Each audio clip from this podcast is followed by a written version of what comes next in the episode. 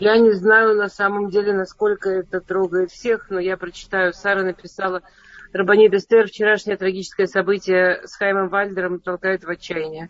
Если такая страшная вещь произошла с человеком, символизирующим э, традиционное еврейское воспитание, что нас простыми перед земными мужьями и отцами?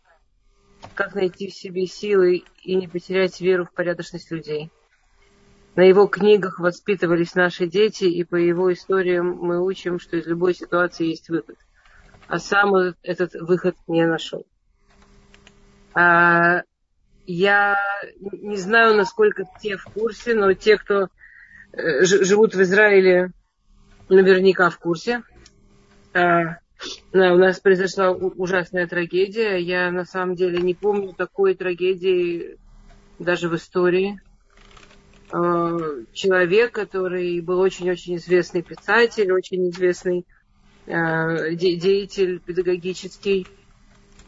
А, его обвинили в, в том, что он приставал к женщинам, что он себя, да, что он себя нескромно вел. И это его обвинили, и это вышло очень сильно. То есть история была такая, что еще не было никак, ни суда, ни ничего такого, и э, как-то людям было очень очевидно, что все это правда, все обвинения, и отовсюду стали убирать его книги, и его уволили со всех его работ, и а, как, это было очень массивно. Это очень-очень-очень массивно повсюду. Я могу, например, вам рассказать, что я работаю тоже в школе психологом, юэцет, и э, школь, школьным юэцет, не знаю, как это по-русски правильно. И нас обязали, чтобы во все, войти во все классы и, и как, как-то детям объяснить, что происходит, хотя еще не было, как бы, ну, хотя еще не было ничего, что...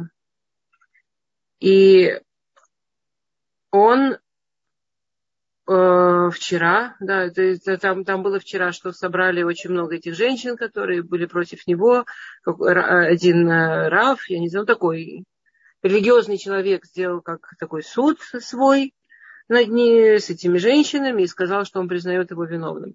Этот человек, который сделал суд, это не, не какой-то известный Раф или большой Раф, это ну, человек такой. И эти женщины сказали, что действительно он к ним приставал, и, и это все очень тоже осветили, что вот мы его все осуждаем. И после этого он, а, у него недавно умер сын. У него, этому, э, этому писателю, ему 53 года. А, и у него сын старший, 28 лет, очень долго болел и умер недавно. И он пошел на могилу к своему сыну, и он застрелился.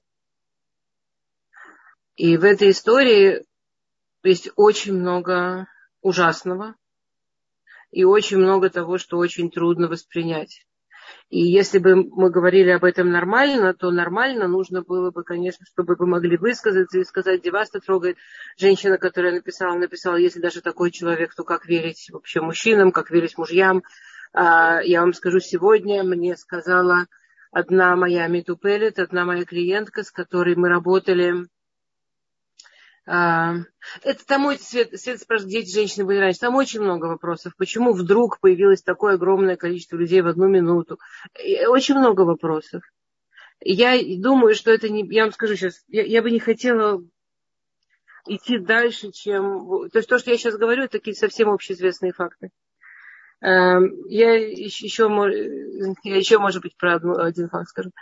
Эм, у каждого человека это берет свое место. История совершенно ужасающая. Во-первых, потому что человек сделал, ну, скажем, э, если он приставал к, к женщинам, это очень плохо. А, особенно для религиозного человека. И неприемлемо, но, э, но то, что он убил себя, это убийство, это совсем какая-то страшная вещь. Э, и всех людей это берет в разные места. У меня сегодня клиентка, которую мы начинали с ней с того, что она была э, с попытками самоубийства, и мы с ней с этим работали. Слава богу, она совсем, совсем в другом месте. Мы сейчас работаем совсем над другими вещами, уже вообще далекими. Э, то есть это уже прошло большое время, что к ней не возвращалось желание умереть. И вдруг эта история, и она мне сказала потрясающую вещь. Она мне сказала, что она теперь боится за меня. Она сказала, что если такой человек, который всех учил, сделал такую, такую вещь, как она может быть уверена во мне, что я такого не сделаю? То есть я имею в виду, что это настолько в разные места всех берет. Э, и мне кажется, что это главное, что есть в этой истории. К, этой, к тому, что случилось, э, написал письмо Раведельштейн. Раведельштейн написал письмо, и, и, может быть, его слов написали, я не знаю, что важно помнить, что даже самое, самое нескромное поведение, самое ужасающее нескромное поведение не лишает человека в будущем, места в будущем мире, но заставить другого человека бледнеть и а, Лея, Лея пишет, он насиловал 13-летнюю девочку других. Лея, во-первых, я не знаю. Возможно, я не знаю. И если я правильно знаю, то пока нет никак, ничего, что точно. А, те, кто, 22 женщины, которые пришли на этот э, и говорили, это были все взрослые женщины. Есть очень много слухов, что еще было и кого он насиловал. Возможно. А, понимаете, мы живем в обществе, в котором законы не соответствуют законам Торы. А, по закону Торы, даже если он изнасиловал весь мир, не дай Бог, его, конечно, надо наказать, но это не смертная казнь. И это не а, закрывает перед ним возможность войти в будущий мир. Если говорить плохо о другом человеке, позорить другого человека, заставить другого человека унижать других, других людей, это написано, что это ну, это грех страшнее. Это, это может забрать у человека будущий мир. И, а мы живем в мире, в котором все очень запутано. Мы заигрались. Мне кажется, это одна для меня, опять, я специально сказала, что эта история каждого человека берет в другое место. Для меня это история про то, что насколько мы заигрались насколько мы с попыткой быть открытыми и делать все открыто. То есть у человека не было суда, а, не было, э, не, не было еще доказательств, даже не было, э, как полиция не предъявила ему обвинения. Это все еще пока на уровне слухов, но это все настолько вышло в интернете на весь мир, что его книги перестали продавать, люди стали выкидывать его книги из домов, его уволили со всех его работ, его уже назвали страшным злодеем, его уже назвали я не знаю, возможно, это правда, я не знаю. Меня, честно говоря, ну, это, это меньше трогает. Меня трогает, что мы живем в мире, в котором слух может физически убить человека. И раньше это происходило где-то. Раньше это было где-то. А сейчас это случилось у нас. У нас все-таки до сих пор всегда, да, людей осуждали, да, людей наказывали, все что угодно, но это всегда происходило человек должен быть наказан, это было вот, он получал свое наказание. Это не значит, что вся его семья теперь опозорена, это не значит, что все вокруг. Это, ну, да. Нет, Лиза, мужчина, который был в связи с замужней женщиной, у него есть будущий мир. Это ошибка. А человек, который Мальбин Пнейхаверо, который оскорбляет другого человека, у него нет будущего мира. Это совершенно четко. И это да, наоборот, чем мы себе привыкли жить. Мы себе привыкли жить, что если человек только подозревают, что он кому-то приставал, то все, мы его уничтожаем. А зато говорить э, гадости, распускать сплетни и говорить слухи, в этом нет никакой проблемы. Вот по Торе это абсолютно на... нет, не так. Нельзя никого насиловать, не дай бог, и нельзя, не, нельзя ни э, Хасва Халила понятно, абсолютно запрещена педофилия и так далее, но это не то, что нужно выставлять на весь мир. А, а, окей.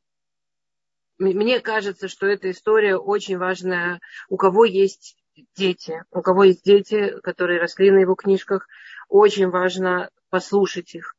Не обязательно им рассказывать, очень важно их послушать и очень важно дать им выговориться. Есть две важные точки. Первое, что если дети там что-то слышали про какие-то сексуальные преступления, да, с, ним поговорить, с ними поговорить. И если э, дети услышали про самоубийство, самыми сильными словами в ту же минуту поговорить с детьми о том, что самоубийство – это окончательное решение проблемы, у которой могут быть разные выходы.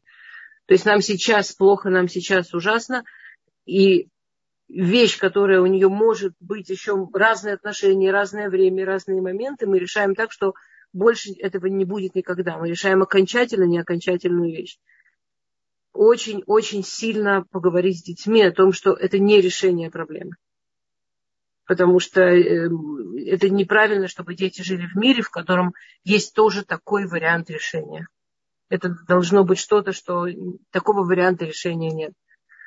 Э, я, я, я на самом деле очень, ну, у, него была одна из вещей, которыми он очень занимался, это как раз а, и защитой детей, и он очень занимался а, вот э, всем, что касается, чтобы не было самоубийств, чтобы люди уважали жизнь и так далее.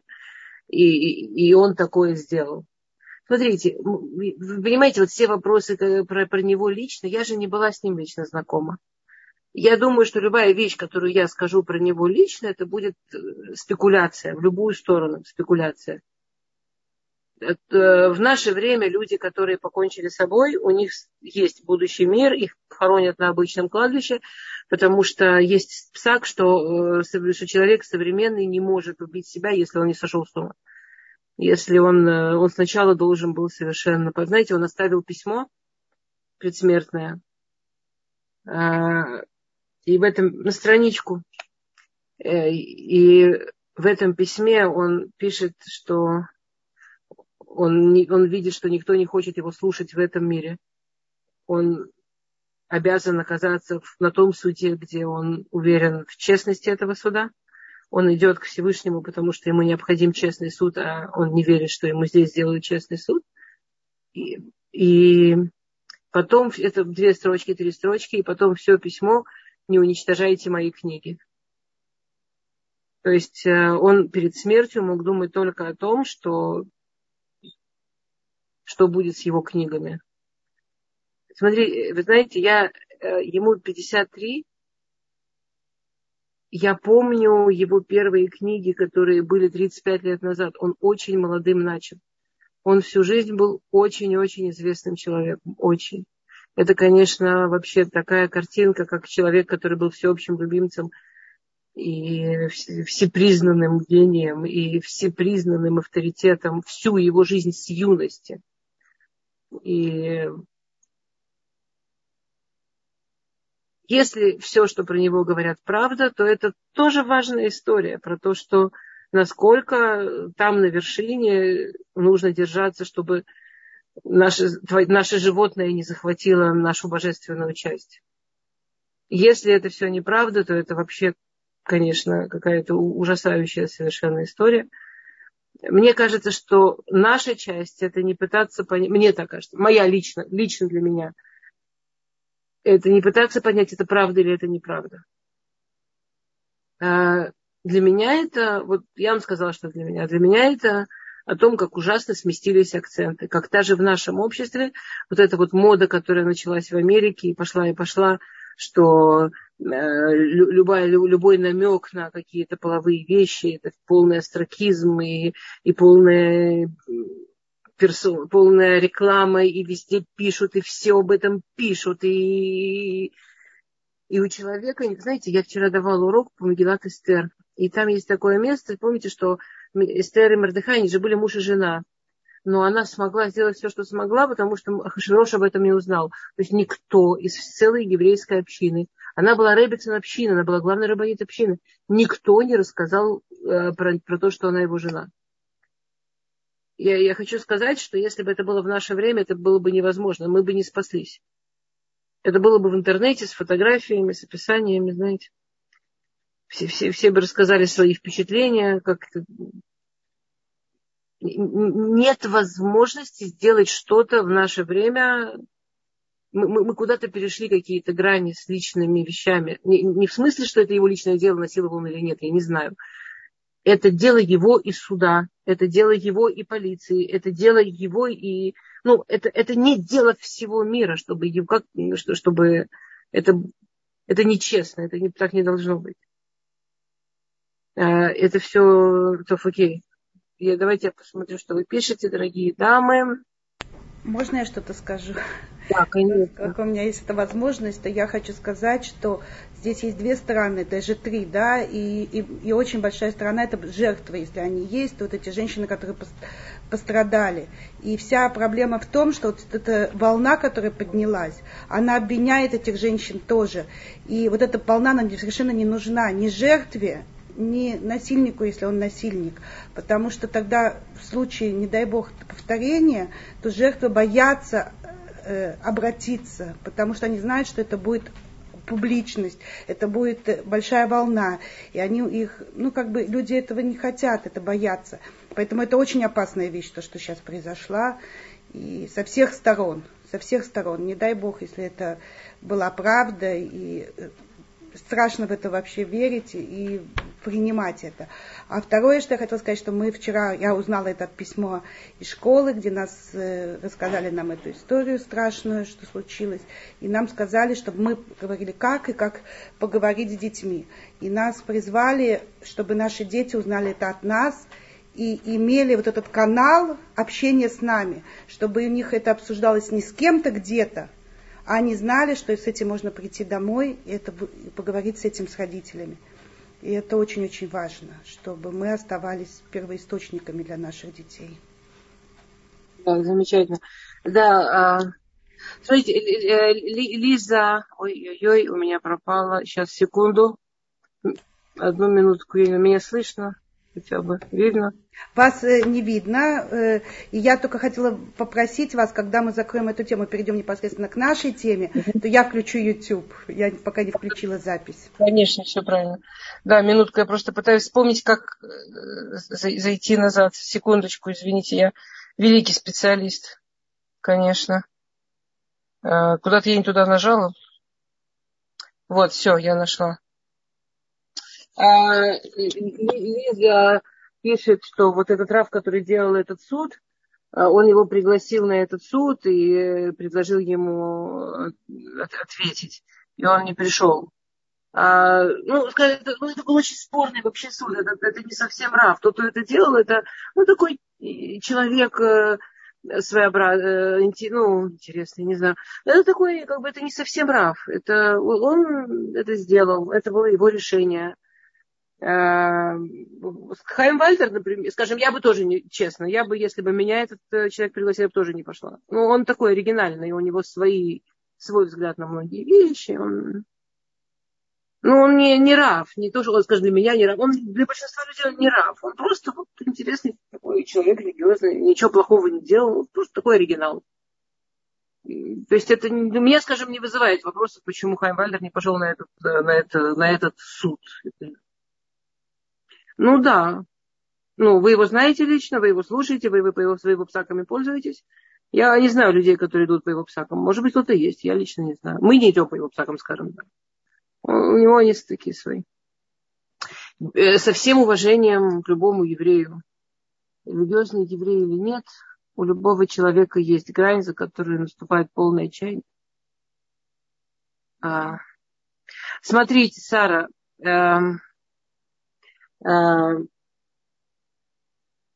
послушайте, а, э, я не знаю, я понимаю, что другой Шмуэляу, если это тот Рав Шмуэляу, который в Цфата, то я беру свои слова назад, я, я поняла, что это другой Рав Шмуэляу, но, возможно, возможно, я не знаю. А, тогда, извините, я беру слова назад. Смотрите, э, э, Рав Мордыхай Ильяу был большой, большой, большой, у него был тоже великий человек с очень своей общиной. А Шмуэль, он, ну, он очень, как бы, ну, скажем так, он не рав э, общепринятый. А, послушайте, то, что э, у любого человека может наступить отчаяние, это правильно. С другой стороны, знаете, вот если вы читали книжку э, «Человек в поисках смысла», да, Виктора Френкеля, на, на основе которой построена вот вся психология, которая работает с травмой, на основе которой построена вся психология, которая работает вот с, с какими-то катастрофами в жизни и так далее. Она построила, он, он в концлагере в Освенциме, он наблюдал за тем, что люди, которые держались за веру, что люди, которые держались за а, Всевышнего, держались за что-то, что, что есть что-то выше, им удавалось не терять смысл в жизни. Им удавалось выстаивать, даже когда в концлагере у них забирали совершенно все. Я не хочу сравнивать, что случилось с ним и что случилось с ними. Я не знаю никаких фактов. И в конце концов, даже когда они были в концлагере, они были, их было много таких, а он оказался один. И это тоже дополнительный очень тяжелый психологический фактор. Я не, я не дай бог, я не осуждаю, я не знаю. Я точно знаю, что для того, чтобы сделать то, что он сделал, надо сойти с ума. Надо, чтобы человек потерял а, совершенно... Ну, даже это письмо, где он пишет, что он уходит и ищет суд, который будет честный. Но это вы, вы же понимаете. Ну, люди в нормальном состоянии не, не уходят наверх, чтобы получить честный суд. Это ну, не, не, не, необычное поведение. И понятно, что никто не застрахован. Понятно, что никто не застрахован. Но наша душа, она похожа немножко на тело. Так же, как у нашего тела, если мы его тренируем, у него сильные мышцы. Если мы его оздоравливаем, то оно более выносливое. А, и это нельзя сделать вдруг. Нельзя вдруг начать тренировать мышцы, чтобы быть сильным. Это нужно делать постоянно. Точно так же с нашей душой. На иврите есть такое понятие хосен. Я не знаю, как это по-русски сказать. Хосен – это вот возможность выстаивать в тяжелых ситуациях. Хосен – это вот сильные мышцы души. Если мы в обычное время тренируем душу, то в тяжелые времена у нее сильные мышцы, и, и, и у нас больше шансов выстоять сказать, что кто-то застрахован от того, что у него не будет э, трудных времен, э, ну, невозможно. И, конечно, то, что пережил он, это что-то совершенно особенное. Этого, э, ну, никто из нас не был на, таких, на такой вершине, как он. Не дай бог, никто из нас не, не, не должен и не, мог, не дай бог, не может оказаться в таких местах, где оказался он. Я, ну, это я не сравниваю. Но в общем, в общем, вот Всевышний нам показал какую-то такую ужасную вещь для меня это насколько нужно как-то вот тренировать душу, тренировать свои внутренние силы. А, э, ну, Гаухар, он не праведник, он, он не праведник, он очень талантливый человек, на которого а, очень многие полагались в смысле как раз педагогическом. Он не был равом, но он был а, он мой коллега по профессии, он тоже, у него такое же образование, как у меня базисное. Он тоже был юэц.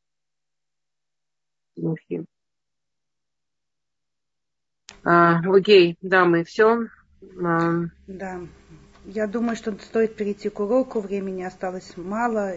Спасибо, что вы честно с нами поговорили об этом. Нам это очень важно, ценно. Да. Но надо двигаться вперед, строить наши семьи. Так что... На самом деле, знаете, вот этот вот вопрос, который первая женщина написала, как теперь верить. А у нас что, у нас есть выход? Давайте так, честно. Скорее всего, до этой истории мы тоже знали, что у людей есть Ецерара, и мы тоже знали, что нет праведника, который не грешит, и мы тоже знали, что э, с любым человеком может, в принципе, быть все, что угодно я не думаю, что после этой истории мы теперь должны начать с подозрением смотреть на своих близких и ожидать, что окажется, что они серийные убийцы и, только днем делают вид, что они улыбаются. Окей. Нахон, вот мне очень нравится то, что Света написала, что как не верить своему мужчине. В смысле, точно это тоже, мы, это тоже, да, это, это же всегда, мы верим, мы любим, мы доверяемся. Это же такой риск. Но это всегда риск. Это не стало риском больше после этой кошмарной истории. И она правда кошмарная. Она правда кошмарная. Но это не стало риском больше. И не было до этого риском меньше. Мы всегда рискуем. Есть прекрасное лекарство от этого риска абсолютное одиночество. все, кто выбирают одиночество, не, не рискуют э, близостью, не рискуют любить, не рискуют, что их предадут, не рискуют довериться, не рискуют, что их обманут. Это, да, они рискуют э, многими другими вещами. Одиночество – дорогая вещь. За одиночество люди дорого расплачиваются. Разнообразно и дорого. Но именно вот этим не рискуют. Я вам больше скажу, мы же, ну а что, о детей? Мы же беременеем. А кто, кто нам э, гарантирует, что ребенок родится здоровым, что ребенок родится праведным, что ребенок не родится с моральными проблемами? Кто нам гарантирует? Нахон. Сара, вы знаете, Сара пишет, что страшно подумать, откуда уже его жены продолжать силы приложить. Слушайте, его жене, представляете, его жене 50 с небольшим, там 50-50 с небольшим. Его жены, не знаю, там, ну, его жена, вот там моя ровесница, плюс-минус, да? Вот его, его жена, у нее маленькие дети еще, у них много детей, у них еще маленькие дети. Его жена недавно потеряла старшего сына, сейчас вот эта история. Я не верю, что если бы он немножко был в, в нормальном состоянии, он мог бы вот так настолько не подумать о том, что он оставляет за собой. Но мне кажется, что это надо совсем действительно быть, совсем уйти в, в, в свой ужас и в свое состояние, то есть совсем потерять связь с реальностью, чтобы не подумать, что он оставляет за собой и как, как, как с ней это все теперь будет. Окей, да, жену, да, жену прямо страшно подумать. А дети? А дети? Да, да, все. А мы все. Или как, э, да, как Галит правильно сказала, те люди, с которыми это все было. И про всех страшно. Окей, дорогие дамы, мы тут как раз собрались, чтобы рисковать. Мы тут рисковые. Мы тут такие прям, ух, мы а, да. Мы тут прямо вот рискуем быть в отношениях, мы рискуем любить, мы рискуем общаться, и мы сегодня продолжаем тему общения. Как переключились, девочки? Переключились, все. А, и мы идем, а, и мы сказали, мы продолжаем тему общения, мы продолжаем, мы до сих пор говорили, как говорить. А сейчас мы идем в как слушать. Понятно, что у общения есть две стороны. Если для того, чтобы говорить, очень важно слушать. На самом деле, э, слушать, конечно, это еще важнее, чем говорить. Вы знаете, в законах Лашонара есть спор, кто делает больше грех, тот, кто говорит или тот, кто слушает. Потому что если бы не было того, кто слушает, никогда бы не было того, кто говорит. То есть если вас не слушают заинтересованно, если вас не слушают так, что вам хочется говорить, если вас не слушают так, что вы прямо чувствуете, что вы интересны, не будете вы говорить. Не будете вы говорить. То есть на самом деле ответственность за то, чтобы вообще произошел разговор, это именно у слушающего. Это именно у слушающего. Помните, я вам как-то рассказывала, что э, моя, моя такая профессиональная э, э, печалька что если я вижу семью, в которой жена говорит, муж со мной вообще не разговаривает, с ним вообще говорить невозможно, я уже знаю, что на личной встрече этот мужчина рот не закроет. Не потому, что я волшебница, не потому, что со мной интереснее, чем с женой. Он не знает, или со мной интересно, я ему лекции не читаю. А потому, что я честно буду его слушать. Потому что я просто буду его честно слушать. А жена, которая говорит, он со мной не разговаривает, на самом деле в моих ушах она говорит, а я его никогда не слушаю. А я вообще его не слушаю. Я... У меня, так сказать, как, как, как идет, как произойдет, так произойдет.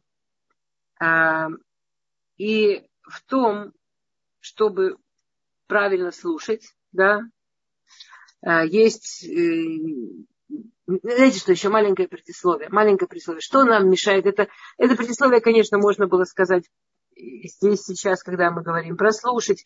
Это предисловие, по-честному, можно сказать тоже, а, когда мы будем говорить про ссоры, про конфликты. Это, это предисловие можно в нескольких местах говорить. Но я хотела бы это предисловие все-таки сказать сейчас.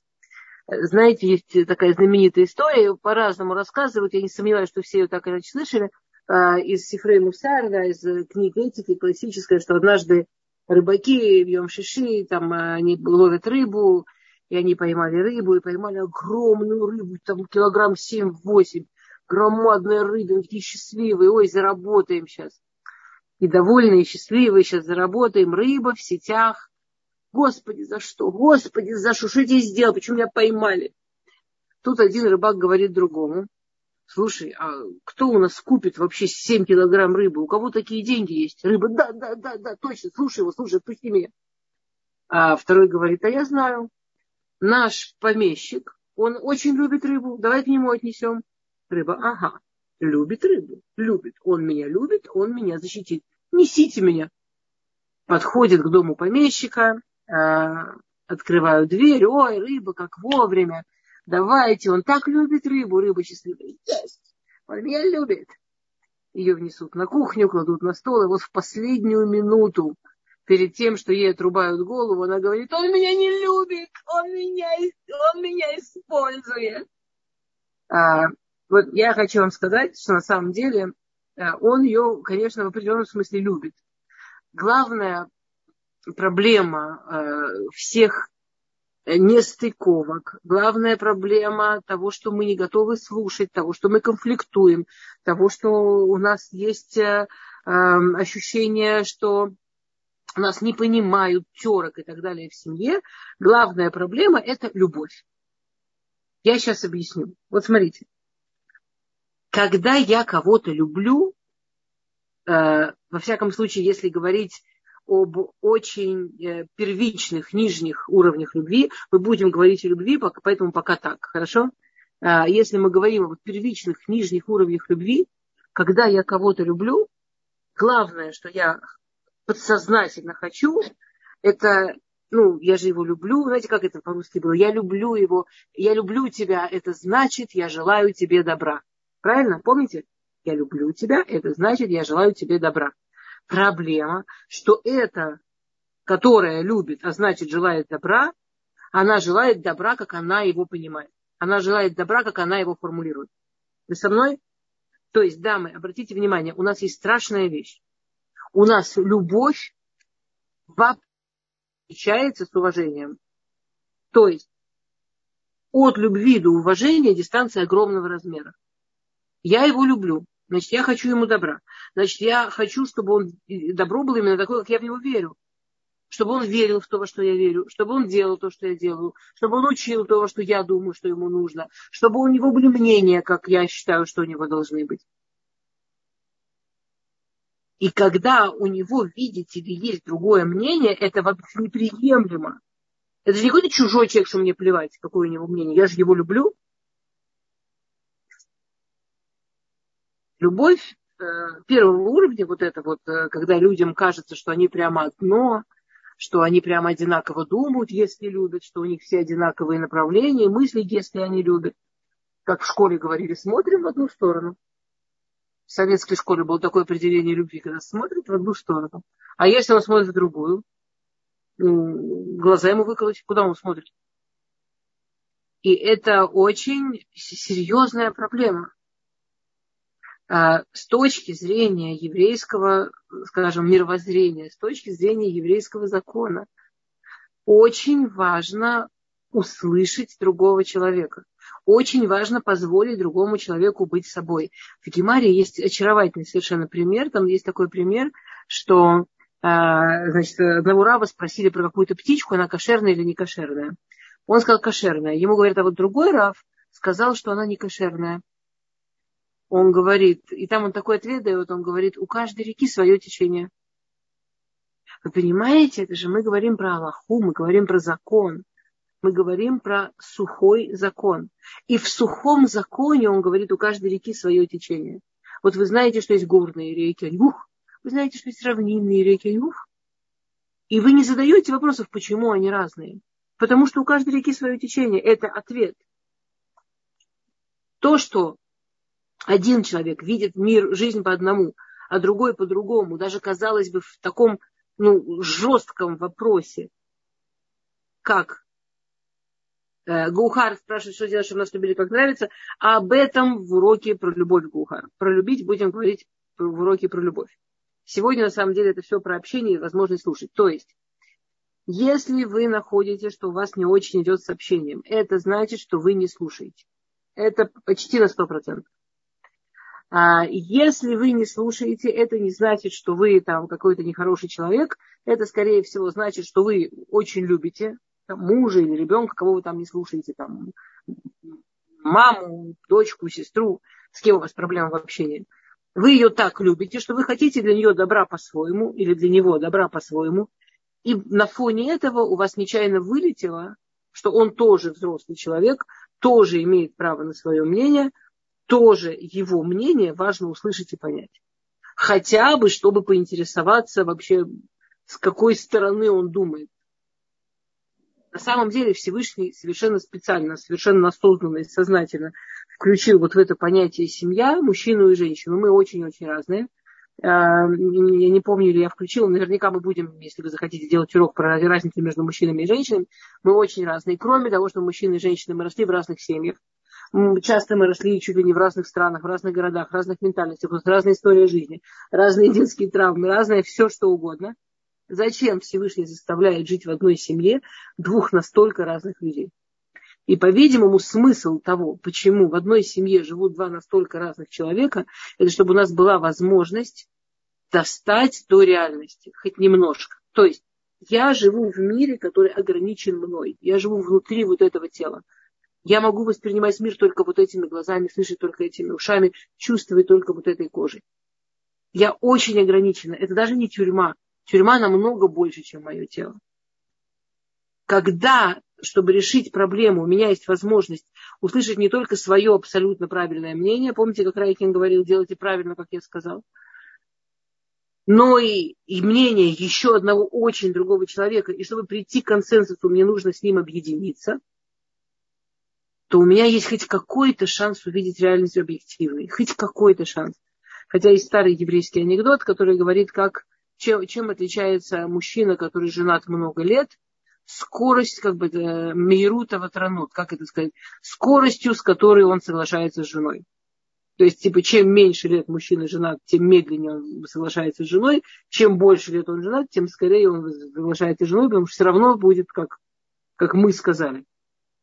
Э, скорее всего. Есть э, несколько вещей, которые нужно помнить, когда мы слушаем. Понятно, мы уже говорили об этом много раз, язык тела. Невозможно сделать вот так, закрыться, отклониться, сказать, давай, давай, я слушаю, мне очень интересно, очень интересно. Ну, в этом месте, чтобы улучшить ситуацию, можно только зевнуть. Ну, если хотите довести до идеала, захрапеть. Все остальное сделалось вот так, мы уже сделали. Мы уже закрыты, мы уже ничего не принимаем, нам уже не интересно, мы уже назад да, и понятно, что когда у человека спорит язык тела и слова, то все подсознательно верят языку тела и правильно делают. Языком тела соврать намного сложнее, чем словами. А когда, если мы хотим послушать, мы уже говорили в прошлый раз, что вообще для общения нужно сделать среду общения, там удобно сесть, чтобы было приятно, чтобы было что-то попить. И очень важно действительно настроиться на, на, э, Гухар спрашивает, если правда ужасно скучно. Очень важно попытаться настроиться и заинтересоваться. Э, знаете, вот есть такая потрясающая вещь. Вот я как э, психолог, да, я сижу как метапелит, как кто-то работает с людьми. Я же сижу с очень большим количеством людей. Я вот сегодня принимала с 8 утра, и у меня был час перед этой лекцией. Это, и это мой один день. То есть я, правда, много людей вижу. И мне почему-то никогда ни с кем не скучно. И вот тут вопрос. Или мне так просто дико везет из-за десятки лет, что я работаю с сотнями людей постоянно, а, мне вот именно ко мне Всевышний посылает только очень интересных. Может быть, может быть. Или, или, когда ты действительно настроен понять человека, когда ты действительно настроен, тебе правда интересно попытаться понять человека. У меня же, я же работаю с человеком, у меня есть всякие внутренние задачи, к чему, что мне нужно понять, и к чему я хочу прийти, и что мне нужно там, куда мне нужно там дойти. Там не может быть неинтересно. Там не может быть люди интересные. Но если я жду, что мой собеседник будет говорить именно с такой скоростью, как я хочу, а я, скажем, например, очень быстро думаю, а он что-то тормозит, что-то там себе куда-то уходит, будет говорить именно то, что я жду, что он сказал, будет со мной соглашаться, будет говорить вот таким тоном и так далее. Мне страшно скучно, он мне не соответствует, не соответствует моим ожиданиям. И я выпадаю. И это нечестно, потому что это не он скучный. Это я не умею слушать, это я не умею заинтересоваться, это я не умею, чтобы мне стал интересен другой человек. Это моя проблема. А, я хочу с вами поиграть в маленькую игру. Значит, э, я сейчас буду вам э, зачитывать э, стили слушания. Есть 12 классических стилей, как можно слушать другого человека. Я вам сейчас буду зачитывать стили слушания, Галит, я не оставляю 15 минут пока на вопросы, правильно? Я, мы и так э, поздно начали, да? Я вам буду зачитывать стили слушания, а вы, пожалуйста, в чате э, пишите плюс или минус, э, плюс или минус относительно того, или в этом стиле слушания, если я пользуюсь этим стилем слушания, или это сделает наше общение более живым, со мной будет хотеться больше разговаривать, или это наше общение зарубит на корню, и это такой стиль слушания, которым можно убить вообще любое общение. То есть, если стиль э, улучшает качество общения, если стиль слушания улучшает качество общения, вы пишете плюс. Если стиль слушания, который я вам предложу, ухудшает качество общения или убивает, вы пишете минус. Договорились? Поехали. Да, Галит, я вас не слышно. Галит, если хотите сказать звук. А, вы на мьют. Окей, хорошо, вы не говорите. А, а, окей, готовы, дамы дорогие? Все, готовы? Поехали. Значит, я, э, первый вопрос. Прямо, значит, первый вопрос. Сейчас все пишем про первый вопрос. А, стиль называется угу поддакивания. То есть а, вам что-то говорят, а вы говорите, угу, ага, киваете подбородком, угу, а, вау. То есть вы издаете всякие вот такие вот звуки, э, работаете подбородком, работаете... Давайте, полминуты.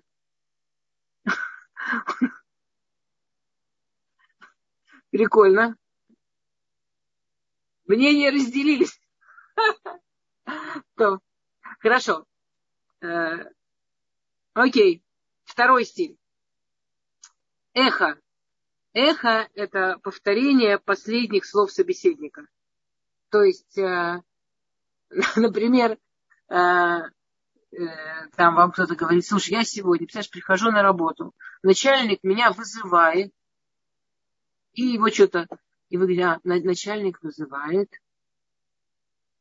Окей, повторение, эхо, повторение последних слов собеседника. Поехали. Второй вопрос, поехали. Мне нравится ваша реакция. Да, классно, если вы будете писать номер вопроса уже теперь, чтобы не запутались. Ну или хотя бы от этого момента второй пишите. Хорошо, на второй больше нет реакций? Окей. Третий. Э, третий стиль. Зеркало. Немножко похоже на эхо. Зеркало. Повторение текста собеседника возможно с изменением порядка слов. А, и тут он потерял сознание, сполз на тротуар. «А, сполз на тротуар. Или там... А, нет, это, это на самом деле больше похоже на эхо, на повторение слова. Ты, ты говоришь, что он потерял сознание. Или там... То есть не, не, не просто повторить последние слова, а сделать, как-то отразить то, что он сказал. Давайте, это третье. Окей. Четвертое. Парафраз. Передача содержания высказывания партнера другими словами. Э, сюда же относится вместо парафраза можно э, тоже фидбэк, то есть э, не просто передать то, что партнер сказал другими словами, но и прямо можно сказать что-то типа «я правильно тебя поняла, ты имел в виду то-то, то-то» другими словами. Окей. Пятое. Идем. Пятое. Вы со мной, девочки, успеваем? Ритм нормальный? Хорошо. Пятое. Наводящие вопросы. А, вопросы типа что, где, когда, почему, зачем, расширяющую сферу, затронутую говорящим. спрашивать э, вопросы, э, которые расширяют там, там, у меня сегодня на работе там была проблема с начальником. Что именно, когда это было, что он тебе сказал, что ты ответил. Окей. Шестой. Побуждение. Побуждение – это междометие и другие выражения, побуждающие собеседника продолжить прерванную речь. То есть, например, человек что-то сказал, остановился, а вы ему, ну и, и что, ну, ну, а дальше, дальше, давай, давай, там, go, go, вперед, вперед. Ну, не так, не так, не так. А, седьмое. Уточняющие вопросы. Вопросы типа, что ты имел в виду, когда называл это действительно действенным? А что ты, что ты хотел, что ты именно хотел вот этим сказать? А когда ты мне сказал, что я тебе нравлюсь, насколько ты имел в виду именно, что я тебе нравлюсь? А, какой у нас там? Восьмой. Да, восьмой. Восьмой. Оценки, советы. А, это правильно, это неправильно. Я был на твоем месте. Ей надо было думать о себе. Э, слушай меня, я тебе скажу, слушай меня. Оставь все как есть, просто слушай меня. Оценки и советы.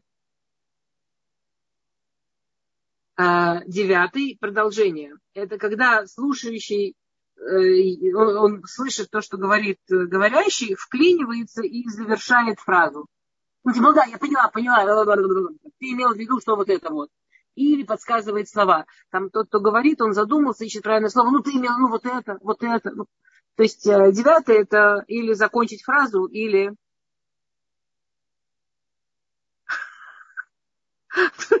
периодически убила бы я не знаю, ли вам всем видно то, что вы пишете. Тут кроме плюсов и минусов есть...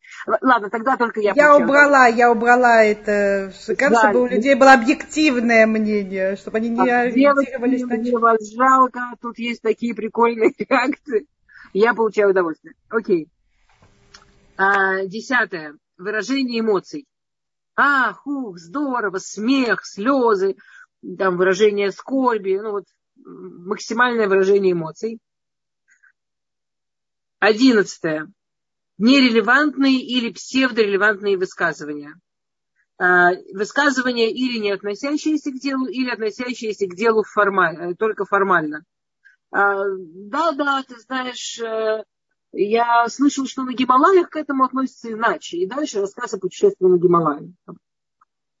Или там, ну, все что угодно. И мое любимое, двенадцатое, глухое молчание. Окей. Теперь, слава богу, первый раз консенсус. Девочки, ура! Вы меня на самом деле поразили разнообразием мнений, я вам честно скажу. То есть даже какие-то вещи, которые мне казались однозначными, были очень разные э, реакции. Но глухое молчание все дружно считают, что нет. Замечательно. Вы правы. Глухое молчание не помогает общению. Давайте быстренько пробежимся по всем этим стилям, немножко их э, объясним за оставшиеся минуты. И, э, во-первых, я понимаю, почему есть плюсы и минусы. В принципе, все можно, всем можно пользоваться по-разному. И любой даже самый удачный стиль можно так извратить, что это э, как раз подойдет замечательный. Тут у нас есть плюс, минус, и я бы убила. Вот э, я бы убила, я в следующий раз, конечно, внесу как, как возможную оценку. Я могу себе представить, что, в принципе, почти все, что угодно можно внести в серию «Я бы убила». Значит так, поехали. А, угу поддакивание. Ага, угу, да-да, ну, кивание подбородком и так далее. Значит так, мы не говорим, что это делать издевательски. Это не ага, угу. Это именно честное, нормальное ага. А, это прекрасный стиль. А, абсолютное большинство людей, в смысле 99,9999, прекрасно реагируют. Если вы слушаете человека, немножко к нему наклонившись, покивывая ему и издавая иногда какие-то междометия звуки, вы великолепный собеседник. Вы не мешаете. Вы делаете главное, что должен сделать собеседник. Вы не мешаете, и вы выражаете заинтересованность. не надо больше большинству людей. Большинству людей больше не надо. А вообще, когда нас тянет э, искренне, обширно высказаться, в огромном проценте ситуаций мы это делаем для себя, это нас тянет высказаться, это нам хочется сказать, что, что у нас на сердце накипело, а собеседник не для этого говорил. Собеседнику-то надо было, чтобы его выслушали, а не чтобы у меня есть очень много коллег, э, э, психологов, которые реально во время встреч, не только во время там, первой, второй, во время знакомства, или там во время каких-то там эмоциональных, а действительно никогда, почти никогда не разговаривают, только дают людям выговаривать. И это основано на том, что у этого есть много, на самом деле, логических обоснований, но одно из логических обоснований – это что в обычной жизни это то, что людям очень-очень не хватает, поэтому они на такое облегчение испытают, что их кто-то просто послушал, что больше уже ничего делать не надо. А, и это считается тяжело. Очень тяжело себя настолько убрать, чтобы не лезть со своим мнением, а только слушать. Понятно, что все зависит от того, как это делать. Еще раз, я не говорю про издевательство, я говорю про искреннее. А, ну, да, слушаю. Окей. Эхо и зеркало. Повторение слов собеседника – или повторение там а, фразы собеседника. Действует волшебно. Значит, все, кто написали минус и я убил, я вас порадую.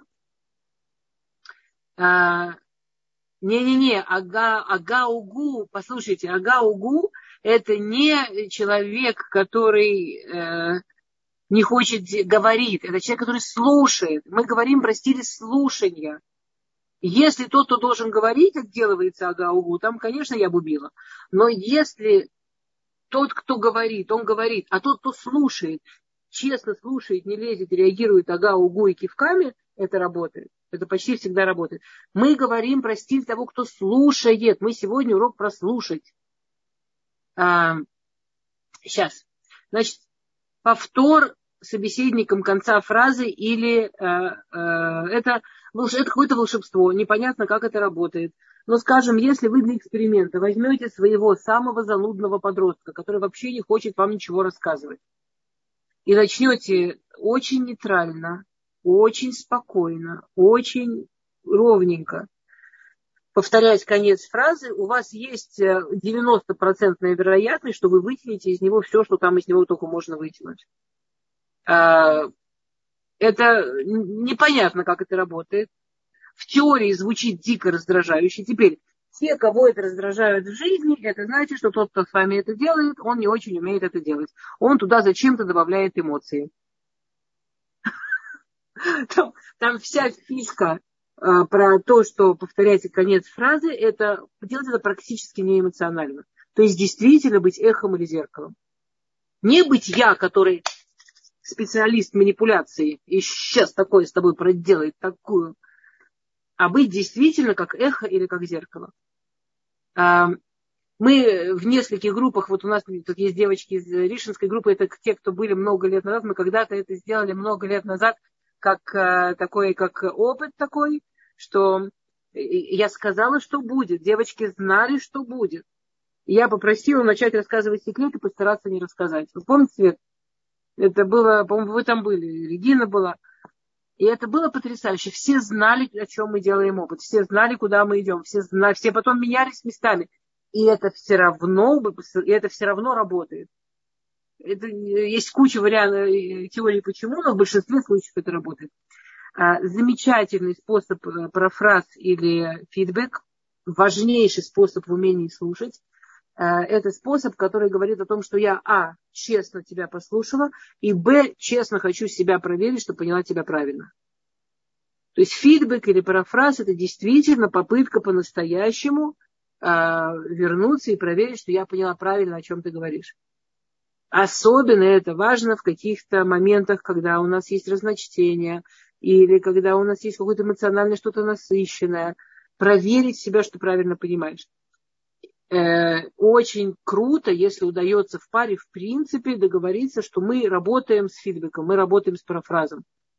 Не в смысле э, купи хлеб и масло, а повторили, ты меня правильно понял. А вообще, ну, э, сколько раз вы встречались в жизни, что вы говорите, человек кивает, агакает, угукает, профи, а потом оказывается, что вообще ничего не понял, вообще тут не был, вообще все понял не так. И это страшно обидно.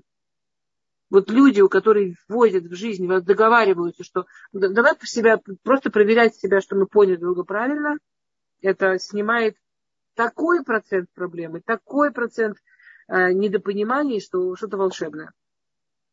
Э, побуждение, междометие и другие выражения, побуждающие, э, наводящие вопросы, что, где, когда, зачем, и побуждение, давай, давай. Вот эти э, две штуки ну, и, и, это вот там, где вы ставили плюсы и минусы, вы были молодцы. Потому что есть небольшое количество людей, которым это помогает, есть огромное количество людей, которых это раздражает. Мы говорим про номер, сейчас раз, два, три, четыре. Мы говорим э, про э, номер пять, шесть наводящие. Это когда это немного, это, это о, есть люди, которые умеют это делать. Большинство людей это воспринимается собеседником, как э, на иврите есть каком-то ковыряте, как будто в каком-то копаешь, как будто ты к человеку пристаешь. Это нужно хорошо-хорошо себя проверить. Если вы пользуетесь этими стилями и это не продвигает беседу, лучше не пользуйтесь. Мало кто умеет это делать так, чтобы это было полезно для разговора. А, оценки, советы я, и оценки, советы, дать оценку, дать совет, мы это все обожаем. Мы ради этого вступаем в диалог, чтобы высказаться, чтобы посоветовать. Мы уверены, что именно ради этого человек начал нам рассказывать, послушать наш гениальный совет, чтобы мы поделились мудростью. Танечка, мы, мы просто их в одной группе взяли 5, 6 и 7. Нет. Когда вы рассказываете мужу что-то, что с вами было сегодня или подружке, я могу поспорить, что в 95-9% случаев вы не ждете ее мудрых советов. Вам хочется выговориться, вам хочется вас послушали, вам хочется поделиться, вам хочется рассказать, что с вами было. Вы не думаете, что она лучший специалист в вашей жизни, чем вы. Вы не думаете, что она вот так вот с панталыку, вам сложно, тяжело, она вот так вот бах и разобралась. Вы, вы не рассказываете мужу, чтобы он быстренько решил все ваши проблемы. Вы рассказываете, чтобы почувствовать, что вы там не одна. Все. Вы рассказываете, почувствовать, что кто-то на вашей стороне, что кто-то за вас. Очень редко, и обычно, если вам нужен совет, мы об этом говорим, слушай, мне так совет нужен. Все время, что вам э, не сказали, слушай, дай совет, проверьте себя, нужно ли действительно советовать. Оценки вообще, давать оценки происходящему точно закрывает кого угодно. Ну и, понятно, продолжение, продолжить фразу и вставить слово, это всегда забивает любой разговор, вообще как тузик пел, куда на корню. А, выражение эмоций зависит от типа собеседника, но в большинстве случаев прекрасный стиль, который очень хорошо работает. Нерелевантные и псевдорелевантные высказывания. Нерелевантные, псевдорелевантные высказывания э, это, кстати, замечательный стиль, если вам нужно перебить собеседника, чтобы он заткнулся навсегда. Например, этот стиль, как пример, приводится в книге законов Лашонара. В книге законов Лашонара э, э, ой, у меня выпало название, в какое именно, я вспомню, скажу, которое написал Равзелик Плискин. Равзелига Плискина. Нацор Лешонха. Нацор Лешонха он пишет такую вещь, что понятно, что значит, тот, кто слушает, у него грех может быть даже больше. А что же делать человеку, которому рассказывают Лашонара? А, сейчас, Светочка, я постараюсь не забыть. Если что, то вы включите звук и скажите, хорошо? А, а что же делать человеку, э, который, которому рассказывал Шонара? И он рекомендует, он говорит, уведи разговор, сделай так, что не смог говорить. Пользуйся нерелевантными высказываниями. Например, слушай, ты знаешь, что сделал Дан? О, слушай, кстати, в Парашат Шаво, Дан, сын Якова, я такой видел комментарий. Люди, когда слышат нерелевантные или ассоциативные высказывания, это настолько убивает каждую возможность разговаривать, что этим реально прямо можно пользоваться, если вы не хотите слушать. Ну и про глухое молчание мы уже сказали. Окей, Света просит, чтобы мы помолились а, Света, я, я сейчас не вижу. Давайте включите и скажите имя, за кого Офек вы молитесь. Да. Офек Сендалия. Офек Бен Далья. Сендалия. Рефуа шлема. Амен. Окей. То, девочки, я закончила. Я не знаю, пошел следующий лектор, нет, я могу посмотреть вопросы. Галит. Да, да, да, есть время, пока мы не видим Рабанит. Хорошо. Ого-го. Так, слушайте, я переверну, я надеюсь, вам это не будет мешать. Сожрала батарейку. И Инна, за вашего сына, как его зовут? Давайте подключитесь, скажите имя, мы все мы тоже скажем ему Рафашлема.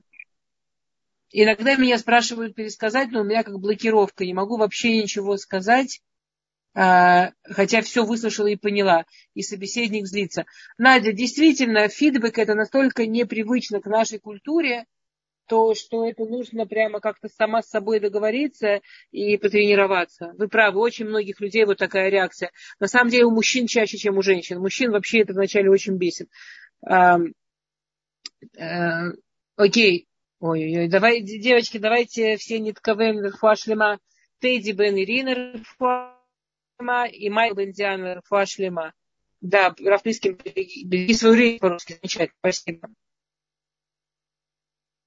Я честно, чтобы послушали, жалуюсь подругам от мужчин, честно говоря, жду помощи. У мужчин так, а, помощи окей.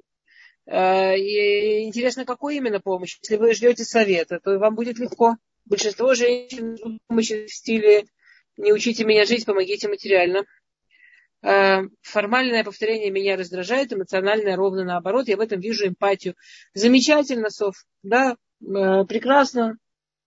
А, вы правы, фидбэк здесь эмоциональный работает намного лучше, чем формальный, а формальный работает лучше, чем ничего, чаще всего. Uh, урок, слуш... урок прослушать в женской группе самый тяжелый. Uh, но это, тут есть вопрос, когда человек пьяный.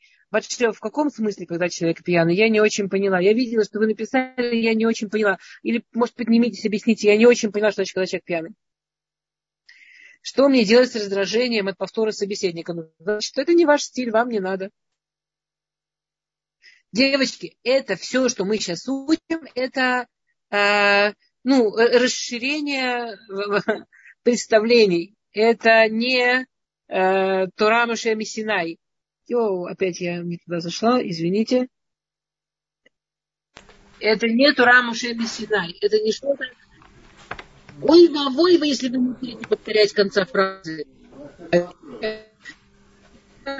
Просто подумать на эту тему, посмотреть, что вам подходит, посмотреть, что на вас ложится.